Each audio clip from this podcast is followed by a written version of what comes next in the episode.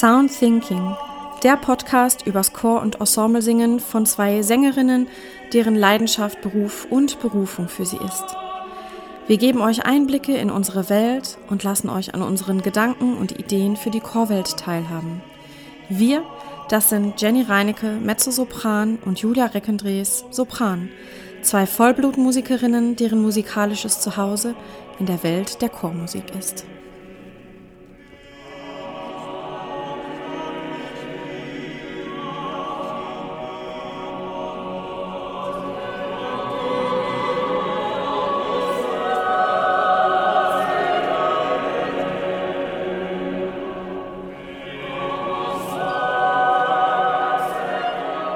Herzlich willkommen, liebe Zuhörer und liebe Zuschauer, zu einer neuen Folge von Sound Thinking. Ich habe weiterhin Gäste zu Besuch, weil meine Freundin und Kollegin Jenny eine Pause macht. Heute ist zu Gast Alexander Lüken, ein befreundeter, sehr toller Chordirigent und Sänger, ähm, den ich noch aus dem Studium kenne. Er hat ähm, Schulmusik studiert, so wie ich zu Beginn, und hat dann Chordirigieren studiert in Köln und in Weimar. Weimar, genau. Danke, Alex. ähm, und ich freue mich, dass wir heute ähm, darüber sprechen, was er so für Ensembles leitet, welche Leu mit was für Leuten er arbeitet, ähm, was der Schwerpunkt seiner Arbeit ist und was für ihn Chormusik und Chorsingen bedeutet. Herzlich willkommen, Alexander Lüken. Danke, dass ich hier sein darf. Sehr, sehr gerne, Alex. Alex, erzähl doch mal, du hast ja einige Ensembles, die du leitet. Was sind das für Ensembles? Ähm, ich habe drei feste Ensembles, mit denen ich arbeite. Das sind ähm, zwei Kammerchöre. Und zwar einmal der Kammerchor an der Uni Bonn und der von mir selbst mitgegründete äh, Junge Kammerchor Köln. Wir haben uns in meinen Studienzeiten in Köln gegründet ähm, als Ensemble, wo ich, wo ich anfangen wollte, mich auszudrücken und kein passendes Ensemble dafür hatte, haben wir uns gegründet, das war 2015. Ähm, genau, wir arbeiten immer noch zusammen und äh, das dritte Ensemble, das ich äh, fest und, und regelmäßig leite, ist die Kantorei Barmge Marke. Die habe ich so wie den Uni Kamako auch in 2018 übernommen, nach meinem Studium in Weimar. Schön. Und ähm, über die Arbeit mit festen Ensembles hinaus ähm, machst du noch mehr? Arbeitest du auch mit Orchestern? Ja, aber bisher nur im Zusammenhang mit den Chören. Mhm. Also äh, das kommt ja immer wieder vor, dass man oratorische Werke aufführt und ähm, ich mache das sehr gerne. Ich bin von Haus aus eigentlich Trompeter. Das war damals mein erstes Instrument. Also ich habe ähm, lange im Orchester gesessen und mag die Arbeit mit Orchestern total gerne. Freue mich immer, wenn es dazu kommt. Ähm, aber wie gesagt, war das bisher immer nur im Zusammenhang mit, ähm, mit den Chören der Fall. Ja. Schön. Ja. Das heißt, du arbeitest ähm, überwiegend oder ausschließlich mit Laien? Oder was, was, äh, auf welchem, auf welchem Level sind diese Ensembles, mit denen du arbeitest? Ja, diese festen Ensembles sind alles Laien. Ähm, vielleicht kann man beim jungen Kammerchor Köln von einem semi-professionellen Chor sprechen, aber nicht wirklich. Also es sind manche Leute da, die haben eine ähm, professionelle Gesangsausbildung. Die sind halt äh, Studenten oder ehemalige StudentInnen an der Hochschule und ähm, sind äh, entweder Lehrämtler oder Kirchenmusiker, ähm, IPler, sowas. Äh, aber im, der Großteil des Chores ist auch dort, das sind Laien, aber eigentlich sind alle drei Chöre sehr engagiert und ähm, das ist, das ist schöne Arbeit auf einem guten Niveau. Ist unterschiedlich, aber äh, alle haben Spaß an der Sache. Und äh, ja. Schön. Ich ergänze einmal für unsere Zuhörer ähm, IPler, ähm, die, die das nicht kennen. Ähm, IP bedeutet Instrumentalpädagogik und manchmal hört man auch den Ausdruck GP. Ähm, das bedeutet Gesangspädagogik. Also das sind Menschen, die dazu ausgebildet werden, ein Instrument oder das Instrument Stimme zu unterrichten, zum Beispiel an einer Musikschule oder an einer Musikhochschule oder im privaten Bereich. Das nur einmal als Begriffserklärung für alle, die das noch nicht kennen. Genau. Also Menschen, die auf einem hohen Niveau singen können, sind dann auch unter anderem in diesem, in deinen Ensembles. Ja. Schön. Ja, und ich, ich meine, es geht nicht nur immer darum, dass man seine Stimme professionell ausgebildet hat, sondern das, was gerade im Kammerchor-Bereich wichtig ist, äh, ist eben, wie, wie flexibel man ähm, nicht nur stimmlich, sondern auch äh, mental ist. Also wie, wie aufmerksam kann man sein äh, für den Rest des Ensembles. Das entscheide dann darüber, wie sehr ich als Dirigent loslassen kann. Also ähm, jetzt gerade in, in, in Pandemiezeiten ist es halt schwierig, wenn man mit zweimal zwei Meter Abstand gesessen hat, anfangs zumindest. Das muss man mhm. mittlerweile ja nicht mehr. Aber wir machen das eigentlich immer noch, gerade zuletzt, wo jetzt die Inzidenzen wieder sehr hoch sind, äh, haben wir alle Vorsichtsmaßnahmen äh, aktiv, die, die es auch am Anfang der Pandemie gab. Also ähm, dann ist es natürlich schwierig, sich auf den Kontakt im Ensemble zu verlassen. Auf der anderen Seite war das bei allen Nachteilen, die das mitgebracht hat, eine ganz hervorragende Schule für, äh, für jeden Chorsänger jede Chorsängerin, weil die Anforderungen äh, absolut gestiegen sind. Also sowohl klanglich hatte plötzlich jeder seine, ähm, seine vier Quadratmeter zu füllen, was man sonst nicht hat, wenn man eng an eng sitzt, dann kann man, kann man sich gar nicht so öffnen, wie man es plötzlich muss, wenn man so weit entfernt sitzt. Also das ist eine neue Herausforderung gewesen. Und wir haben trotzdem versucht, den Anspruch aufrechtzuerhalten, dass wir Kontakt halten innerhalb des Ensembles. Und wenn das Ensemble verstreut sitzt auf, auf ähm, eine Breite von 15 Metern und eine Tiefe von sechs Metern, ist das fast unmöglich. Mhm. Also das waren schon große Herausforderungen und natürlich hat das nicht immer geklappt und natürlich macht es auch nicht immer so viel Spaß, wie wenn man zusammensitzen kann. Mhm. Aber ähm, es war trotzdem eine gute Schule und ähm, auch wenn die Ensembles alle äh, zahlenmäßig ziemlich geschrumpft sind im Laufe der Pandemie und ähm, hoffentlich wird sich das nach der Pandemie wieder erholen und es sieht auch danach aus. Also feste, so endgültige Austritte haben wir eigentlich wenig gehabt in meinen Ensembles, aber halt viele Leute, die jetzt wirklich lang pausiert haben und immer noch pausieren. Ähm, also zahlenmäßig sind die ziemlich äh, geschrumpft, die Ensembles, aber ähm, wir haben tatsächlich noch viel gelernt in der Pandemie. Was denn zum Beispiel? Was sind so Dinge, wenn du sagst, ähm, die Ensembles konnten da ähm, viel von profitieren, von diesen großen Abständen und so? Was ist das, ähm, ähm was sie da an Fähigkeiten und Fertigkeiten entwickelt haben in der Zeit in deiner Sicht? Also ich habe es gerade schon angesprochen, der Klang ist eine Sache. Ähm, ich bin gespannt, wie wir, man kann es ja eigentlich schon ausrechnen, wie wir klingen werden, wenn wir wieder zusammenstehen dürfen irgendwann ja. in fünf Jahren oder so. ähm, es, es ist einfach, wenn man, wenn man so allein steht, hat man so wenig Kontakt und so wenig Input, klanglichen Input von seinen NachbarInnen, dass man quasi solistisch singen muss. Und das ist eine, eine Anforderung, die eine Chorsängerin, ein Chorsänger bisher nicht haben musste, es sei denn, man hat ganz gelegentlich mal den Chor sowieso so weit auseinandergestellt. Das hat man manchmal auch gemacht. Aber in dieser Konsequenz natürlich nicht. Mhm. Und ähm, das, jetzt, jetzt singt im Prinzip jeder solistisch und das mit seinem und ihrem Können. Aber ähm, äh, das, da ist die Stimme auf jeden Fall mehr gefordert gewesen als vor der Pandemie.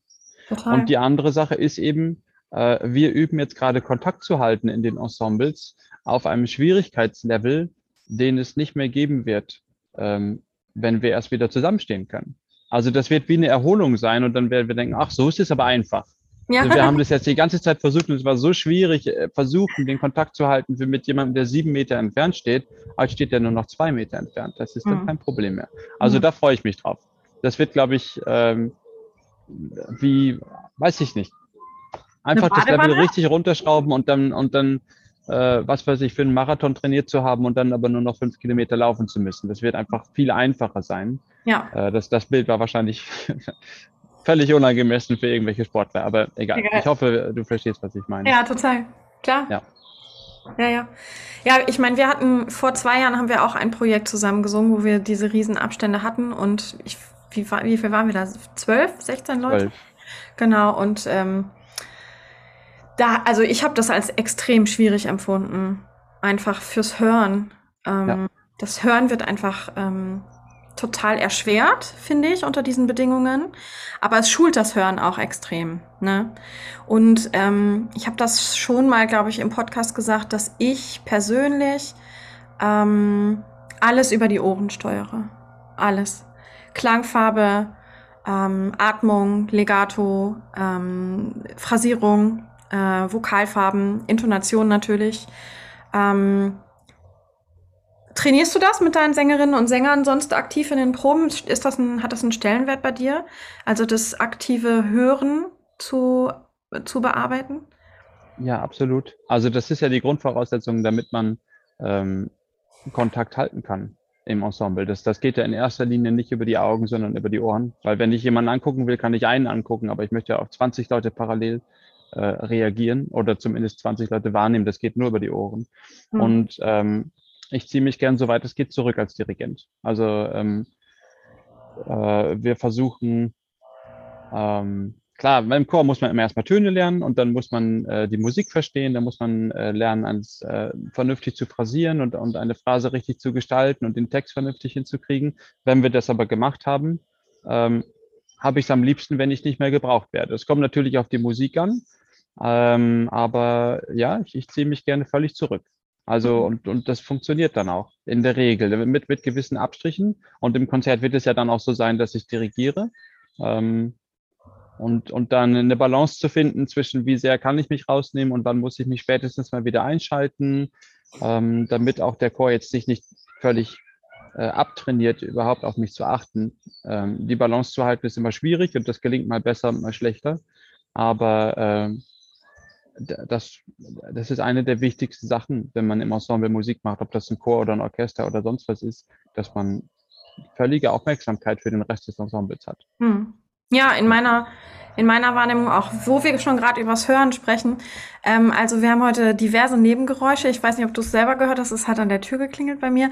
Draußen ähm, hat sich pünktlich zu unserer Aufnahme der Laubbläser eingeschaltet und bei dir zwitschern die Vögel. Also das ist für alle Zuhörer heute auch eine besondere Folge. Viel Spaß beim Zuhören. genau. Ähm, du hast vorhin kurz gesagt, ähm, in Bezug auf den jungen Kammerchor Köln, dein Ensemble, das, wo du sagtest, das geht Richtung semi-professionell. Du hast es damals mitgegründet, ähm, weil du ein Ensemble oder weil dir ein Ensemble eigentlich gefehlt hat, wo du dich selbst ausdrücken kannst als Dirigent. Ähm, Korrigiere mich, wenn ich das falsch wiedergebe. Ähm, denkst du da sehr viel drüber nach, was du selbst eigentlich ausdrücken willst und welches Instrument du vor dir stehen haben möchtest? Ähm, äh, das erste Ja nur und das zweite Nein. Also ähm, das, das zweite ist schnell zu beantworten. Ich möchte ein, äh, ein möglichst hochwertiges Ensemble vor mir stehen haben und das soll jetzt nicht so äh, instrumentalisierend klingen. Mhm. Ähm, das, das ist keine, keine Philosophie, die ich gut finde, dass der Chor ein Instrument ist. Aber ähm, natürlich geht es letztlich darum, darum, darum trainiert man auch mit einem Chor, davon, darum macht man Vorsingen äh, für, für Leute, die in den Chor wollen, weil man möchte, dass die Qualität des Ensembles möglichst hoch ist. Mhm. Das hat dann zur Folge, dass ich, also je höher die Qualität des Ensembles ist, desto mehr kann ich ausdrücken, was ich eigentlich ähm, rüberbringen möchte. Mhm. Desto, also desto weiter kommen wir auf, auf diesen reinen technisch-musikalischen Parametern wie Artikulation, Intonation, saubere Intonation, guter voller Klang, ähm, gemeinsames Atmen, Absprechen, Phrasieren und so weiter. Ähm, das, das geht besser, je besser der Chor ist oder das Ensemble. Ähm, also darüber denke ich eigentlich nicht nach, weil die Antwort sehr selbstverständlich ist. Ähm, das erste, darüber denke ich viel nach. Also eigentlich ist das ein Großteil meiner Arbeit, zu überlegen, was ich ausdrücken möchte. Ich schaffe mir die Partituren drauf, ich, ich erstelle Programme, ähm, aber sobald ich das technisch beherrsche, also das Stück kenne, versuche ich tiefer reinzugehen und, und irgendwie zu ermitteln oder zu ähm, eine mögliche Interpretation eben zu finden. Das ist ja äh, irgendwas, was dann auch die Musik relativ schnell verlässt. Ähm, zu überlegen, worum geht es eigentlich in dem Stück und das äh, nicht nur musikalisch, sondern vielleicht inhaltlich. Bei Chormusik hat man sowieso immer Text. Das heißt, die Interpretation ist ein bisschen äh, vorgegeben, aber äh, trotzdem innerhalb auch, auch ein Text, wenn es jetzt keine Musik dazu gäbe, auch ein Gedicht interpretiert man. Und man, äh, man überlegt, wie viel äh, nicht wie viel, sondern was, was wollte der Dichter hiermit überhaupt sagen, in welchem Zusammenhang hat er das geschrieben, äh, was hat der für Hintergedanken dabei gehabt und was ist vielleicht seine Absicht. Dann ist eine andere Frage, ist es dann auch notwendigerweise meine Absicht? Meine Antwort dazu mit Sicherheit nicht. Also es gibt ja nicht nur eine mögliche äh, Interpretation eines Textes und dann ist ja auch eine Komposition auf einen Text schon an sich eine Interpretation des Textes. Also ein Komponist mhm. ähm, oder eine Komponistin äh, äh, dichtet Töne zu einem Text auf eine Weise, wie sie ihm oder ihr sinnvoll erscheint. Und das ist ja eine, eine, eine Interpretation. Und auch da kann ich aber natürlich wieder überlegen, als Interpret möchte ich äh, dem äh, folgen oder wie lege ich das überhaupt aus? Also mhm. Also ich möchte natürlich nicht oder ich sollte möglichst nicht äh, den Ideen der Komponistin oder des Komponisten widersprechen, sofern sie offenkundig sind. Also ist alles, was eingetragen ist und was wirklich vom Komponisten stammt, das sollte ich schon beachten. Ähm, aber es gibt immer noch viel Spielraum. Sehr mhm. viel. Ja, total. Ich muss gerade denken an ähm, den Anfang der Johannespassion. Ähm, ich habe letzte Woche viel Johannespassion gehört hier zu Hause. Und ähm, man hört ja dieses Vorspiel immer wie so ein Brausen am Anfang. Zumindest ist das, was ich damit verbinde. So eine Aufgeregtheit, so eine Aufgewühltheit. Und dann setzt der Chor im Forte oder sogar Fortissimo ein. Und letztes Jahr gab es eine Aufführung, da war Jenny mit dabei. Da haben wir schon mal drüber gesprochen in unserer Johannespassion-Folge ähm, von Capella Amsterdam. Daniel Reuss hat dirigiert und da war auch wieder dieses brausende Vorspiel. Es war unglaublich aufgeregt und der Chor hat eingesetzt in Pianissimo. Und das hört man selten. Sehr, sehr mhm. selten. Ich habe es das erste Mal gehört. Ja. Und es war so unglaublich, was das gemacht hat mit dem, mit dem Ausdruck. Ähm, einfach nur, weil es eine andere Lautstärke hat, aber damit natürlich eine vollkommen andere Intention, ne? Vollkommen andere äh, Startvoraussetzungen in diese nächste, wie lange ist die Johannespassion? Zweieinhalb Stunden? Knapp. Zwei, ich glaube, es kürzer. Ich glaube, es knapp, knapp ja. zwei Stunden. Genau. Ich, Und also, das, die Tür wird einfach anders aufgemacht, ne? Der, der Vorhang ist irgendwie anders am Anfang. Und ja. das, das färbt ja das ganze restliche Stück ein. Finde ich zumindest. Und ja. das fand ich so bewegend, das zu hören, weil das, was wir, ich meine, wir haben es alle hundertmal schon gehört und selbst gemacht. Und wir haben natürlich die Interpretation, die wir selber mitgemacht haben, immer wieder im Ohr. Und ich habe natürlich einen Forte-Einsatz irgendwie erwartet. Ich habe da gar nicht drüber nachgedacht. Und als dann dieser Pianissimo-Einsatz kam, war ich so angerührt, weil mhm. alle meine Erwartungen überhaupt nicht erfüllt wurden. Aber ich war gar nicht enttäuscht, sondern eigentlich ähm, inspiriert dadurch. Ja, das funktioniert natürlich nur bei so einem Stück, das jeder kennt und schon hundertmal gesungen hat. Ja. Dass man, äh, dass man auf so eine Art überrascht wird. Mhm. Äh, normalerweise, das ist aber, ähm, Überraschung ist wirklich ein schönes äh, oder ein, wichtige, ein wichtiges Moment in der Musik, ne? dass man, äh, dass man immer gucken muss, was ist, was ist üblich und ähm, was von dem, was ein Komponist oder eine Komponistin geschrieben hat, ist vielleicht überraschend für die Hörer der damaligen Zeit gewesen. Mhm. Ähm, das, äh, das vergisst man schnell, weil wir heutzutage schon so viel weiteres äh, gehört haben, was die ähm, KomponistInnen vergangener Jahrhunderte noch nicht gekannt haben. Aber wenn man sich das mal, mal wieder vor Augen führt, dass man dann, ähm, dass man nicht übersieht, welche Wirkung gewisse Mittel gehabt haben müssen damals, die sie auf uns per se nicht mehr haben weil wir äh, nach der Renaissance, wenn wir über ein Stück der Renaissance sprechen, wir haben, wir haben schon gehört, was danach Bach und, und äh, Zeitgenossen gemacht haben. Wir ja. haben die Klassiker, wir haben die Romantik und die Moderne erlebt. Wir, wir kennen alles. Mhm. Entschuldigung, wir kennen nicht alles, aber wir kennen so, so, so viel mehr als. Ja, äh, ja, das ist klar, was du meinst. Ja. Und dann äh, muss man sich eben zurückversetzen und, und, ähm, und ähm, das so versuchen zu interpretieren, wie das auf die Leute von damals gewirkt haben muss. Und das ist eben so, äh, so subtil und das funktioniert eben auch, wenn man nicht über ein Stück wie die Johannespassion spricht, was jeder kennt, sondern auch in einem Stück, was du noch nie gehört hast, äh, stecken solche Überraschungen natürlich drin. Und man mhm. kann die eben auch rausholen, äh, wenn das Publikum das Stück nicht kennt. Das funktioniert schon auch. Aber das ist eben ähm, da sind wir wieder bei dem Punkt, den du gerade angesprochen hast. Was möchte ich sagen? Äh, wie interpretiere ich ein Stück? Ähm, sowas ist, äh, ist, ist, fast der Hauptteil der Arbeit, dass man, dass man eine äh, ja. sinnvolle ähm, und äh, stimmige und inspirierte Version oder Interpretation von einem Stück kriegt. Ne? Mhm. Kommst du da mit all deinen Ensembles hin an diesen Punkt? Ja, man wird nie fertig. Aber wenn ich da gar nicht hinkommen würde, wäre ich ganz unglücklich. Also auf jeden Fall, ja. ähm,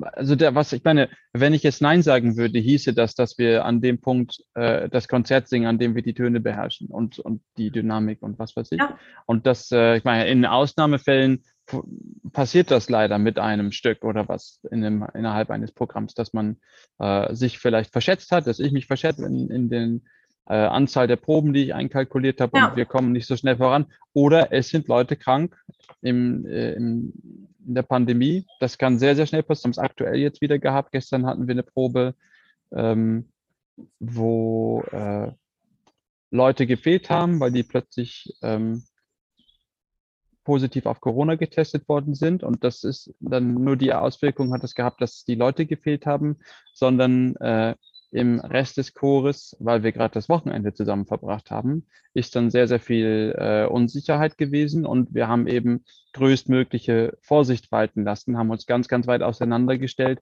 und mit Masken gesungen. Und da ist an dem Punkt wirklich musikalisches Arbeiten kaum noch möglich, Kontakt halten kaum noch möglich. Äh, ja. Wir sind gesackt wie Sau, wir konnten nichts dagegen machen, wir haben so viel versucht. Also das ist dann, das hat dann diese Probe einfach degradiert zu, äh, zu reinen Töne sichern und nicht mehr. Also das, äh, es gibt natürlich solche Faktoren, die ähm, einen geplanten Ablauf auch verzögern können. Das heißt, es kommt schon vor, dass man mit einem Stück auf die Bühne geht, das an sich weniger fertig ist, als man es gerne gehabt hätte. Aber wenn ich äh, grundsätzlich gar nicht dahin käme, solche Interpretationen fertig zu kriegen, dann sollte ich mich nach einem anderen Job umgucken. Also das, das ist nicht, der Grund, warum ich das mache, ist ja, damit die, äh, damit, damit die Musik mich erfüllt und anderen Leuten geht es genauso. Und es ist nicht erfüllend, viel Arbeit wo reinzustecken und dann immer noch ähm, im Konzert eine Version zu hören, die äh, sehr viele Schritte hinter dem zurücksteht, was man im Kopf hat. Ja, finde ich auch, absolut. Ja. Also mich, ähm, mich ärgert manchmal diese, diese Töneprobenphase richtig, weil ähm, es, ja, da, weil ich immer wieder Leute erlebe, die dann sagen, ja, keine Sorge, bis zum Konzert können wir das dann. Und dann sage ich, ja, das ist mir ungefähr sechs Proben zu spät. Ich möchte gerne da irgendwie einen Schritt weitergehen und da noch dran arbeiten musikalisch, weil wir kommen ja überhaupt nicht sonst auf äh, ähm, ja, irgendwie in so ein gemeinsames Musizieren rein, sondern es geht ja dann hauptsächlich darum, da irgendwie durchzukommen. Und da habe ich eigentlich kein Interesse dran. Und das ist ja auch unangenehm für die Leute im Chor, ne, die dann singen. Also. Ja, ja. und man hört es natürlich auch, wenn man äh, als Chorsängerin den Text noch nicht richtig beherrscht, also den Notentext, äh, dann singt man natürlich nicht mit der Überzeugung und Selbstverständlichkeit und das wirkt sich auf den Klang aus, es wirkt mhm. sich auf den Kontakt auf, aus, äh, wenn ich so viel Konzentration darauf verwenden muss, erstmal das zu leisten, was auf dem Papier steht, äh, dann, dann habe ich ja so einen kleinen Tunnelblick. Und das ja. möchte ich ja überhaupt nicht. Im Konzert soll ich ja äh, frei über dem stehen, was wir geübt haben und soll wirklich meine, äh, meine Sinne ausstrecken können und alles wahrnehmen, was um mich rum passiert. Ja. Das, das ist so viel äh, mehr, äh, was, was ist das deutsche Wort? Rewarding. Das gibt einem so viel mehr. Es gibt einem mehr äh, zurück. Zu, als, und zwar genauso als Sängerin wie als Dirigentin. Also ein, und fürs Publikum genauso. Also das Erlebnis, je, je ganzheitlicher das ist, desto schöner. Ja, findest du nicht auch, dass man das beim Dirigieren total merkt, ob man in so einer klebrigen Masse rumwühlt und die Leute ziehen muss oder ob die wirklich auf jedes kleine bisschen reagieren, weil sie einfach die, die, die ganzen Noten Text beherrschen und eben da drüber stehen über der Sache und dann irgendwie flexibel ja. musizieren können? Ja, das merkt man. Fühlt sich total anders an, ne? Ja. Hm, Finde ich ja, um es kurz zu sagen, ja. ähm, in der Vorbereitung auf dieses Gespräch ähm, habe ich mir ein paar Stichpunkte gemacht, ähm, worüber ich gerne mit dir sprechen würde. Und wir haben über eine Sache jetzt, oder das Wort ist jetzt schon oft gefallen, nämlich Ausdruck habe ich vorher aufgeschrieben. Das ist ein Wort, was ich total mit dir verbinde. Das habe ich nicht bei vielen Dirigenten und Dirigentinnen, ähm, dass ich das Wort Ausdruck mit denen verbinde. Aber wir haben ja schon viele Gespräche geführt in unserem Leben und äh, miteinander gearbeitet und ich, äh, ich, ich spüre das immer wieder und höre das in in allem, was du sagst, wenn du über Musik sprichst, vor allem über die Chormusik, dass der Ausdruck unglaublich wichtig ist. Ähm, ich frage mich, woher das kommt, dieser Ausdruckswille bei dir. Ähm, das erlebt man in dieser Intensität nicht so häufig. Und, ähm, und mich würde total interessieren, wie du das einforderst von den Gruppen. Ähm, es ist ein bisschen, wie du das gerade gesagt hast, dich nervt manchmal diese Tone, Töneproberei. Ähm, naja, zumindest über einen bestimmten Punkt hinaus, ja. Also natürlich dazu, ja. aber ja, ich will das nicht ewig machen, ja. Also das, das Ding ist ja, dass ein Dirigent ähm, oder eine Dirigentin deshalb ähm, seinem Ensemble oder ihrem Ensemble zwei, drei Schritte voraus ist, weil, äh, weil man, Entschuldigung, das ist ein bisschen kompliziert mit dieser ganzen Gendersprache. Alles gut. Ähm, weil man schon sehr, sehr, sehr viele Stunden länger mit dem Stück verbracht hat hm. als das Ensemble. In der Regel, die bereiten sich vielleicht in dem äh, in der Hinsicht vor, dass sie ihre Stimme schon mal ein bisschen lernen.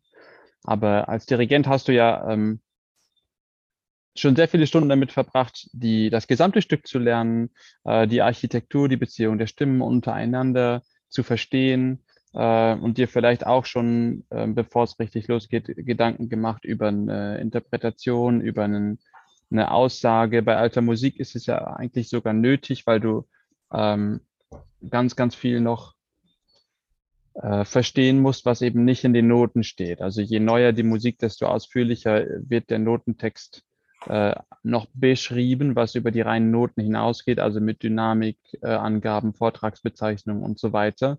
Andersrum, je früher die Musik, desto weniger steht da und desto weniger musst du selbst leisten ja. als Interpret, ähm, wenn das nicht alles gleich klingen soll. So, das heißt, äh, dass in dem Zustand kommt man als äh, Dirigent in, in die Probe, in die erste Probe, dass man einfach schon ein sehr genaues Bild von äh, dem Stück hat, im Idealfall. Gibt immer Ausnahmen, aber so, so soll das natürlich sein. Und ähm, dann erst recht ist eine ganz ausgiebige äh, Töneprobphase nervtötend total nervtötend, weil man natürlich längst darüber hinaus ist. Äh, aber es muss sein, so ist es, das ist auch Teil des Jobs, ist auch okay. Aber den, äh, den Punkt möchte man natürlich relativ schnell verlassen und dann möchte man ähm, die Version so hinkriegen, wie man sie schon im Kopf hat oder ja. wie sie sich immer weiter ähm, herauskristallisiert. Und äh, ja, das heißt, es, es ist ähm, das, das Nachdenken über Musik und über die Wirkung von Musik, über die ähm, über die Energien in Musik, äh, was nimmt eine, eine Phrase Energie auf, wann, wann gibt sie die ab, wann gibt sie die woanders hin. Also es hat irgendwann was Esoterisches, ähm, ähm, was aber gleichzeitig, also mir zumindest total hilft, äh, Musik äh, mehr und, und tiefer zu verstehen, auf einer anderen Ebene, die man, die ich erst irgendwann entdeckt habe oder die mir hilft. Ähm, und da möchte man dann halt irgendwann hin. Also ähm, man denkt so viel darüber nach, über die Musik und äh, man verlässt irgendwann. Mir geht es, ich sage immer Mann, mir geht es so, ist alles, was ich erzähle, nur über mich. Ähm, diese, diese reine Tönlernerei kommt einem irgendwann so, so primitiv vor. Und ähm, das, das darf es nicht, man muss es trotzdem machen. Das ist, muss die ganze Zeit auch klar sein äh, weil man diese anderen Levels nicht erreicht, wenn man nicht eine, eine solide Grundarbeit gelegt hat. Aber trotzdem ähm, kommst du mit einem äh, mit einer Idee von einem Stück in die Probe, ähm, wo es einfach um Ausdruck geht und um wenig anderes. Also mich, mich interessiert halt nicht, ob ähm, ob da ein Crescendo steht. Also blöd gesagt, das ist nicht, da steht kein Crescendo, weil es lauter werden soll, sondern es steht vielleicht ein Crescendo, weil es äh, dramatisch werden soll, falls das Stück das meint. Oder es steht ein Crescendo, weil, ähm, äh, weil es bedrohlich werden soll. Oder vielleicht steht sogar ein Crescendo da, weil es nach vorne gehen soll. Das hat dann nichts. Also ähm, Ach, das ist schwer zu sagen. Aber ähm, ich kann total verstehen, was du meinst. Ich versuche den, den äh, Chorsängerinnen und Chorsängern, die ich so betreue, sowohl in der Stimmbildung als auch als Dirigentin, immer wieder zu sagen, dass Lautstärke Bezeichnungen, Dynamikbezeichnungen in Musik, vor allem auch in der Romantik, ne, also bei Mendelssohn und, und Konsorten, ähm, nicht eigentlich keine Lautstärkebezeichnung sind, sondern es geht darum, dass sich ein Charakter verändert Ne? Und dass man irgendwie, wenn du jetzt bei Crescendo sagst, dass es bedrohlicher wird oder dass es lebendiger wird oder dass man, dass es neugieriger wird oder forschen. Und das hat, das verändert nicht nur die Lautstärke, das ist ein Nebeneffekt, finde ich. Die Lautstärke ist eigentlich der Nebeneffekt, sondern was es verändert, ist die Klangfarbe. Ja. Und die ähm, Dringlichkeit, mit der man was singt oder die, ähm, ähm, wie sagt man dann, Density auf Deutsch? Wir beide denken offensichtlich beide, ja. beide viel Englisch, genau, die Dichte im Klang. Ähm, sowas, sowas verändert sich für mich. Aber, und die Lautstärke verändert sich dann auch, zwangsläufig, aber eigentlich erst in zweiter Reihe. Ja. Na? Genau. Und das heißt, äh, deshalb denkt man natürlich so viel über Ausdruck nach, weil man, äh, man möchte verschiedene Farben anbieten es wird mir als Zuhörer schnell langweilig, wenn, wenn der Klang sich wenig äh, verändert. Oder ja. es gibt Stücke, da soll das so sein, aber in der Regel ist es ja so, dass, ähm, dass Stücke eine, eine Dramaturgik haben, ähm, die, die abwechslungsreich ist. Also, dass, ähm, egal von welcher Epoche, dass es hier eine Farbe sich anbietet, eine weichere Farbe, eine härtere Farbe oder auch wirklich ähm, emotionaler gedacht. Nicht weich-hart, das ist ja auch noch relativ technisch, sondern äh, Angst, äh, ein, ein, ein löchriger, ein, ein flüchtiger Klang oder ein, ein ganz äh, breiter äh, Klang mit Selbstbewusstsein oder mit Freude oder mit irgendwas. Und diese Farben muss man natürlich schon, ähm, also man kann ja nicht einfach sagen, diese Stelle soll jetzt so klingen, sondern man guckt sich die Stelle in dem Stück an. Aus den Tönen heraus leitet man ja her, ähm, wie das klingen soll. Man leitet das her aus dem Stück. Also das, was man nicht machen sollte, meiner Meinung nach, ist ein äh, Stück irgendwas auferlegen, was es eigentlich nicht hergibt, sondern man, man nimmt das, das ganz pure Material und guckt, was das eigentlich hergibt. Also wie, wie kann ich das sinnvoll zum Klingen bringen? Ähm, ist diese Stelle vielleicht so gemeint, dass sie ängstlich klingen soll oder ist sie es nicht? Und wenn sie es nicht ist, natürlich mache ich es nicht. Aber das sieht man eben in der Regel nicht auf den ersten Blick. Deshalb mhm. setzt man sich als Dirigentin hin und an, an den Schreibtisch und überlegt und, ähm, und ähm, lernt das Stück kennen. Und zwar eben auch auf solchen Ebenen. Ja. Dann geht man in die Probe und versucht seinen SängerInnen das zu vermitteln. Ja. Ja. Ja. Mm. In dem, in, de, in dieser, mit diesem ganzen Hintergrundwissen würde mich total interessieren, wie du Programme planst? Meistens ähm, äh, rein inhaltlich. Mhm. Ich würde gerne auch mal wieder ein Programm einfach rein musikalisch planen, weil das einfacher und, und irgendwie mehr Spaß macht. Aber ähm, ich mache das in der Regel inhaltlich, dass es einen roten Faden oder ein, ein, äh, eine Überschrift gibt. Ja. Ähm, wonach das dann ausgesucht wird. Bei Chormusik bietet sich das natürlich total an, weil man eben immer Texte hat. Mhm. Zum Beispiel, ähm, es, ist, es ist ganz egal was. Ähm, man nimmt eine Idee, das kann was ganz Konkretes sein, wie Thema Frieden, aktuell gerade wieder sehr wichtig. Ähm, und man sucht dazu Stücke zusammen. Und dann gibt es natürlich eine ganze Reihe Texte, die sich da sofort anbieten, wie äh, jedes, äh, jede Messe hat ein Agnus Dei, wo dann Dona Nobis Pacem gesungen wird. Ja. Ähm, aber es, es gibt natürlich unendlich viel Literatur dazu. Ja. Oder man äh, sucht sich äh, irgendein abstrakteres oder so ein äh, mehrschichtigeres Thema. Ähm, das, das ist mal so, mal so.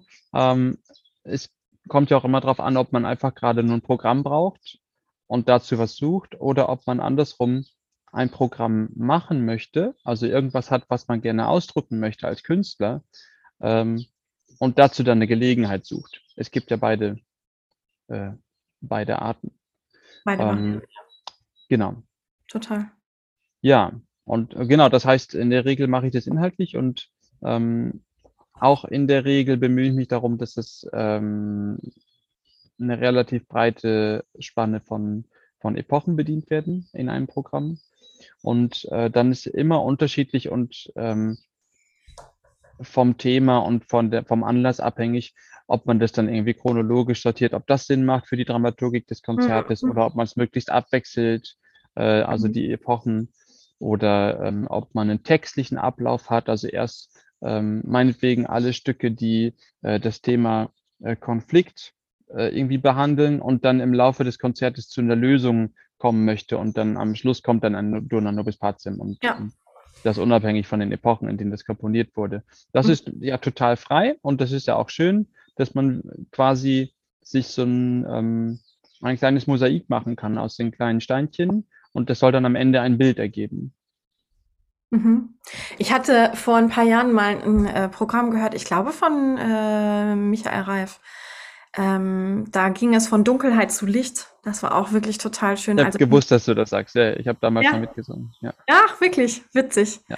Genau, das fand ich ganz interessant, ähm, weil, äh, weil man richtig gemerkt hat, wie die Klänge irgendwie heller werden und wie der Klang sich so öffnet in so eine Großzügigkeit auch.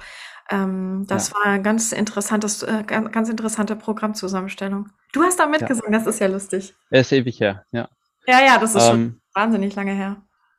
Und es ist, es ist absolut legitim und schön, wenn man einfach Musik macht, weil die Musik so schön ist und weil das Spaß macht und einem was gibt.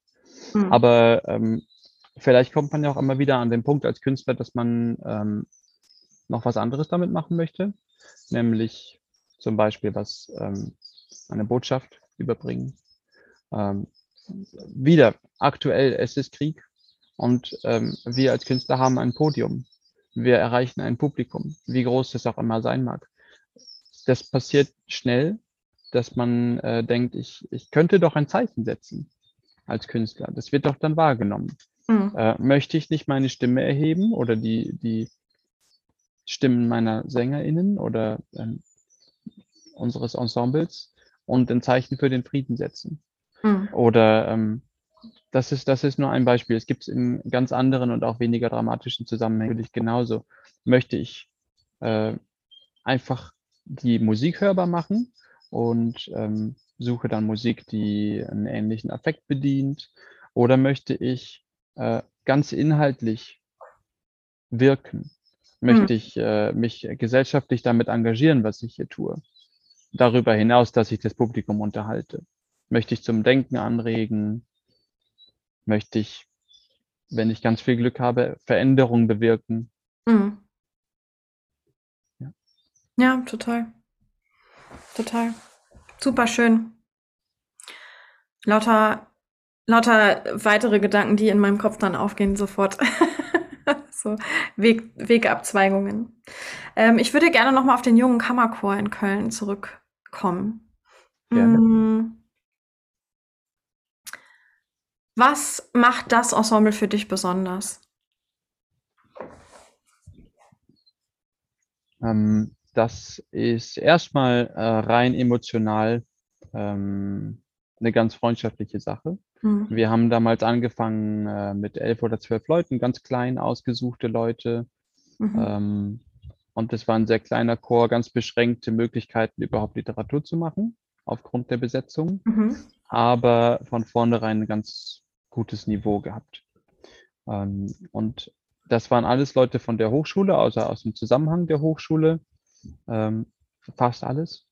Und ähm, das ist ganz, ganz schön von selbst gewachsen auf eine Art, die ich mir gar nicht gedacht hatte vorher. Ähm, nämlich sind dann ganz oft nach den Konzerten Leute zu uns gekommen, haben gesagt, das klingt toll, können wir mitmachen, können wir vorsingen. Ähm, und der Chor ist über die Jahre so gewachsen, dass wir jetzt äh, zumindest vor Corona bei gut 30 Leuten angekommen waren. Und damit stehen dir eigentlich alle Möglichkeiten der A cappella-Literatur offen. Fast alle. Es gibt welche, die sind extrem groß besetzt, aber man kann fast alles dann machen, Ja. wenn das Niveau der Leute eben stimmt. Und das, das tut es auch in diesem Chor. Also man kann sehr, sehr viel mit denen machen. Nicht alles, aber sehr, sehr viel. Und ähm, was schön ist, ist, dass diese Gruppe auch persönlich interessanterweise völlig stimmig ist. Also da sind dann irgendwann äh, Leute dazugekommen, die vorgesungen haben, die keinem von Kant waren, die aus einem anderen Umfeld kommen. Wir haben ganz, wir sind ganz bunt besetzt aus äh, von äh, Berufsgruppen her, von Interessen her, von von allem her. Wir sind einfach eine bunte Gruppe, die sich aber total gut versteht. Also das ist auf einem persönlichen Verhältnis ein ganz ganz erfüllendes äh, Ding, dieser Chor. Äh, dann ist natürlich eine zweite Sache einfach das Niveau. Das, das macht Spaß, auf so einem Niveau zu arbeiten. Hm. Ähm, es ist, hat ja angefangen, wie gesagt, so ein bisschen als Übechor für mich. Ähm, ich äh, hatte das, das Bedürfnis, mich auszudrücken, äh, hatte kein äh, Organ, mit dem ich das ausdrücken konnte. Und so ist dieser Chor entstanden. Und ähm, das heißt, es, es ist ähm, natürlich möglich, dass ich denke, auch dieses Stück wollte ich immer schon mal machen. Könnte ich doch jetzt mal machen. Zum äh, Beispiel, was für ein Stück? Oh, es gibt viele Stücke. Ähm, zum Beispiel Sacred and Profane ist ein Stück, ja. was, was wir relativ früh dann gemacht haben. Das ist ähm, eines der letzten Werke von Benjamin Britten, ähm, einem Komponisten, der ganz fantastisch für ganz viele äh, Sachen und Instrumente geschrieben hat, aber eben auch ganz, ganz toll für Chor und Stimmen. Mhm. Ja. Ähm, und Sacred and Profane ist ein, ein unglaublich, äh, es ist sehr anspruchsvoll für einen Laienchor. Ähm, aber ganz, ähm, ja, jetzt sind wir wieder dabei, rewarding. Das aufzuführen macht einfach Spaß. Jeder Satz, es sind sieben kleine Sätze oder acht, äh, acht kleine Sätze. Ähm, jeder ist äh, ganz, ganz individuell. Es, es wird so eine große Spannbreite von, von Ausdrücken und von Themen dort behandelt und von Gesangstechniken, von Harmonien und äh, es ist ganz, ganz toll. So die Linien an sich machen Spaß zu singen und dann ist hier mal ein Tanz und mal eine kleine äh, Trauermotette dazwischen und also ganz, ganz tolle Musik. Und es ist eben sehr interessant, sich damit zu beschäftigen, weil man eben total gefordert wird als äh, Dirigent genauso wie als Sängerin. Ähm, das ist also so ein, ein Stück. Aber die Liste ist natürlich lang. Also alle Bach-Motetten, äh, Schütz auf einem Niveau äh, aufzuführen, dass das äh, wirklich äh, spritzig ist, dass das Fluss hat, dass das äh, wie aus einem Guss klingt. Ähm, und ich muss jetzt mal sagen, das, das geht nicht nur mit dem JKK, sonst sind meine anderen Chöre zu Recht erzürnt, dass ich das hier so sage. Äh, nee, das, das, geht, äh, das geht auch mit anderen auch Leuten. Ja. Nur die, ähm, das, das ist eben, ja, da, das ist natürlich ein Reiz an diesem Chor. Ja. Ja. Schütz macht auch immer Spaß, ne? Schütz macht immer Spaß. Wenn man so wirklich schön. Wenn, wenn man das versteht. Wenn man es gut macht, genau. Ja, ja. ja. Ich finde das ein äh, super, ist eine super Schule, diese Schützmotetten zu machen ja. äh, um so, eine, so ein Gefühl für die alte Musik zu kriegen, wie die strukturiert ist, wie die aufgebaut ist, wie, wie äh, Fugen funktionieren ähm, oder wie zumindest äh, Polyphonie funktioniert. Ähm, das, äh, und, und die Harmonik auch in der Zeit, ne, da kriegt man echt ein super, super gutes Gespür für. Ich habe das immer sehr genossen, ähm, wenn ich in Programmen Schütz drin hatte, ähm, zu singen, ne? Wenn ich als Sängerin dabei war, es hat es macht ja. unglaublich viel Freude. Und man wird nicht müde davon, das ist auch immer so ein, so ein Zeichen. Ähm, auch bei Britain zum Beispiel. Das klingt anspruchsvoll und es ist anstrengend, aber man wird stimmlich gar nicht müde, weil das so gut geschrieben ist für die Stimme. Mm. Ja. Mm, total. Ähm, vielleicht zum Abschluss. Ich könnte Stunden mit dir weiterreden, Alex. Können wir gern privat auch noch machen. Ähm, vielleicht zum Abschluss ähm, fände ich es total schön von dir zu erfahren, was Chormusik dir bedeutet. Was bedeutet das für dich in deinem Leben? Warum ist dir das so wichtig? Ähm, ich würde es nicht auf Chormusik begrenzen. Es ist einfach Musik. Musik ist immer gewesen ähm, was, was mir viel durch den Kopf ging. Ähm, was, was glaube ich relativ pausenlos im Kopf läuft ähm, was mich also einfach sehr viel begleitet. Ich höre gar nicht viel Musik, ähm, was ich auch eigentlich immer komisch finde, dafür, dass ich eigentlich Musiker bin. Ich höre hör eigentlich sehr wenig Musik so nebenbei, äh, weil ich das auch nicht kann. Also ich glaube, in dem Zusammenhang bin ich wirklich nicht multitaskingfähig. Wenn ich Musik höre, dann äh, bin ich nebenbei höchst unproduktiv. Ähm, aber ähm, wie gesagt, es läuft ganz viel im Kopf.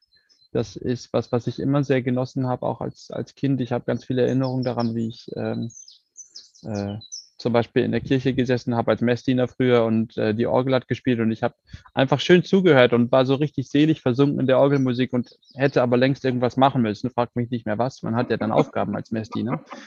Und dann wurde ich böse angezischt und dann habe ich endlich meine Pflicht getan. Ich hatte das also völlig vergessen.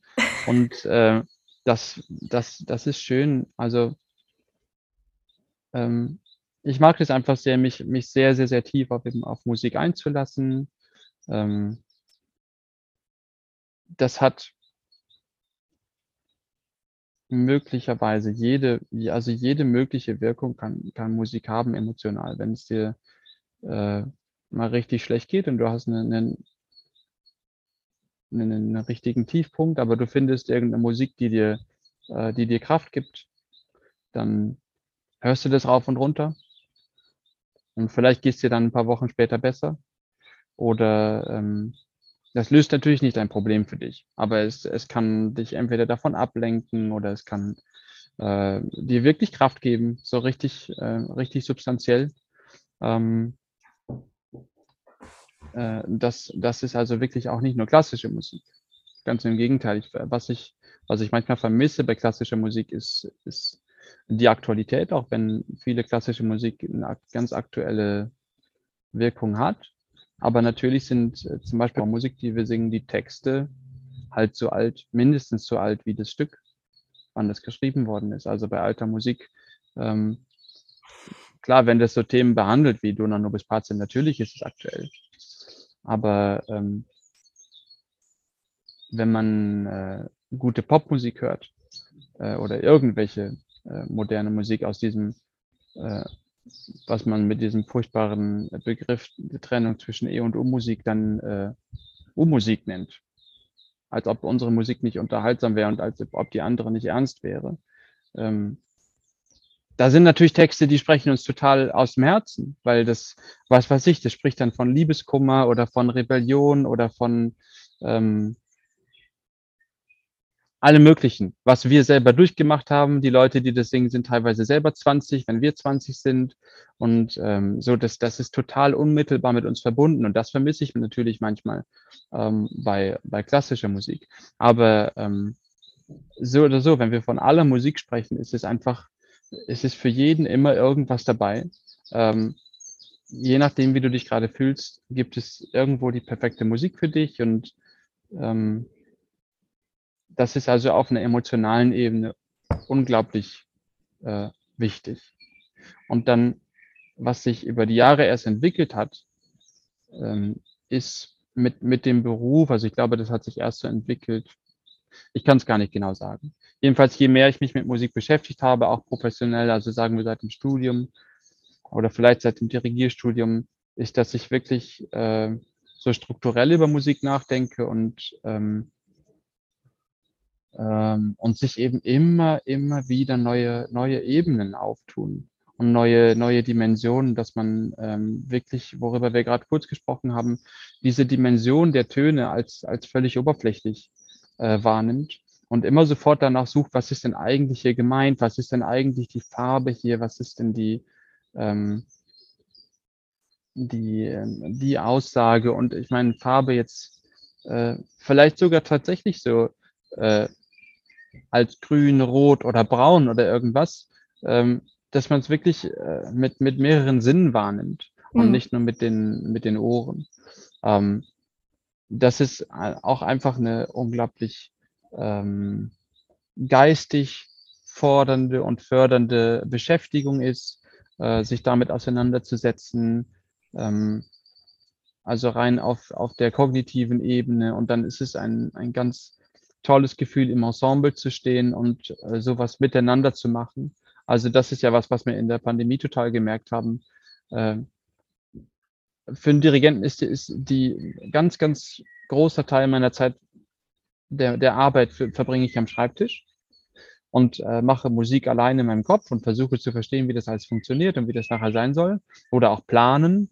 Äh, hat dann nichts mit Musik zu tun aber dann den Teil wieder zu erleben, wenn man im Ensemble steht und mit Leuten interagiert ähm, und merkt, äh, wenn das eine offene Interaktion ist, dann merkt, was es mit irgendwelchen Leuten macht, wenn ich irgendwas mache, ob als Sänger oder, oder als Dirigent, ähm, oder was es mit mir macht, wenn die irgendwas machen. Ähm, da ist Musik einfach so ein Medium, was, was erstens Leute verbindet und was dann ähm, äh, total einen äh, weiterbringt mental und geistig und, und auch emotional. Also das ist einfach ein unfassbar wertvolles und so vielseitiges Gut. Ähm, und das an der Stelle würde ich auch sagen, ich, man darf das noch nicht mal auf die, auf die Musik begrenzen, sondern man muss das mindestens auf die komplette Kultur ausweiten. Das ist alles, was, wo, wo wir zum Denken angeregt werden oder wo wir genießen können, wo wir, ähm, wo wir mitkriegen, was, was andere Leute zu einem gewissen Zeitpunkt bewegt hat, umgetrieben hat, was die ausdrücken wollten, was die vielleicht äh, damit sagen wollten oder auch gar nicht, aber was mir ein bestimmtes Kunstwerk in einer bestimmten Situation sagt, ähm, das, das ähm, ist nicht, nicht erst seit der, seit der Pandemie, aber seit der Pandemie merken wir vielleicht hoffentlich alle, wie wichtig das eigentlich ist und ähm, was uns da verloren gehen würde, wenn es Kultur im Allgemeinen nicht mehr gäbe. Ähm, das ähm, ähm, noch einmal kurz ausholen und dann höre ich auf. Ähm, ich war auch schon an dem Punkt, dass äh, ich mich gefragt habe, was für einen Sinn meine Arbeit hat als Musiker, ob ich nicht was Sinnvolles machen soll. Ähm, und wenn man sich jetzt mal wegdenkt, und das ist ja sehr real geworden in der Pandemie, wie unsere Welt aussehe ohne Kultur, dann wird einem ganz schnell klar, wie sinnvoll das ist, was man da macht. Hm. Weil erstens habe ich das Gefühl, klar, das war auch durch, durch ganz viele andere Nöte und Sorgen, die die Menschen hatten in den Laufe der letzten zwei Jahren, ähm, dass man das Gefühl hatte, wir sind alle so, ähm, ich, ich verallgemeine das, aber du weißt, wie ich das meine. Ähm, wir sind alle so trübsinnig geworden mhm. und vielleicht ein bisschen abgestumpft und faul. Und dass, wenn man da doch mal das Haus verlassen sollte, dass man denkt, ach, jetzt liege ich aber schon auf dem Sofa und habe die Jogginghose an. ähm, und dass, dass man so ein bisschen ähm, geistig in, in eine Einöde kommt oder kaum noch rauskommt. Also man braucht Anreize geistig, um lebendig zu bleiben. Und ähm, das ist eben Kultur. Das ist hier was zum Nachdenken. Das ist hier was, was einen vielleicht mal inspiriert. Das ist auch ähm, irgendwelche Leute, Geschichten über Menschen, die ich höre, die mich inspirieren. Ähm, alles Mögliche. Man braucht Vorbilder, man braucht Ideen, was man machen soll, man braucht Träume. Ähm, und, und so vieles davon kann einem die Kultur geben. Nicht nur die Musik und das reicht nicht nur die Chormusik. Aber ja, so es ist äh, sehr, sehr, sehr vielseitig, sehr wichtig. Und äh, seitdem ich das erkannt habe, bin ich auch total im Frieden und, und glücklich über das, was ich tue. Und äh, hoffe einfach, dass, dass man damit möglichst viele Leute erreichen und bewegen kann. Ähm, ja. Schön. Mensch, da hast du einen großen Bogen gespannt. Das ist toll. Ja, ne? Einmal. Äh, also ich kriege gerade Lust auf Singen auf jeden Fall und aufs Proben. Das ja. ist sehr schön. Ja. ja. Alexander, ich danke dir von Herzen für dieses ähm, inspirierende Gespräch. War, ähm, schön, dass du, schön, dass du zu Gast warst. Danke, ich habe mich sehr gefreut, mit dir zu reden und hier zu Gast zu sein. Danke. Schön. Liebe Zuhörerinnen und liebe ZuschauerInnen, ähm, wir hören uns in der nächsten Folge von Sound Thinking. Machen Sie es gut und bis bald. Tschüss.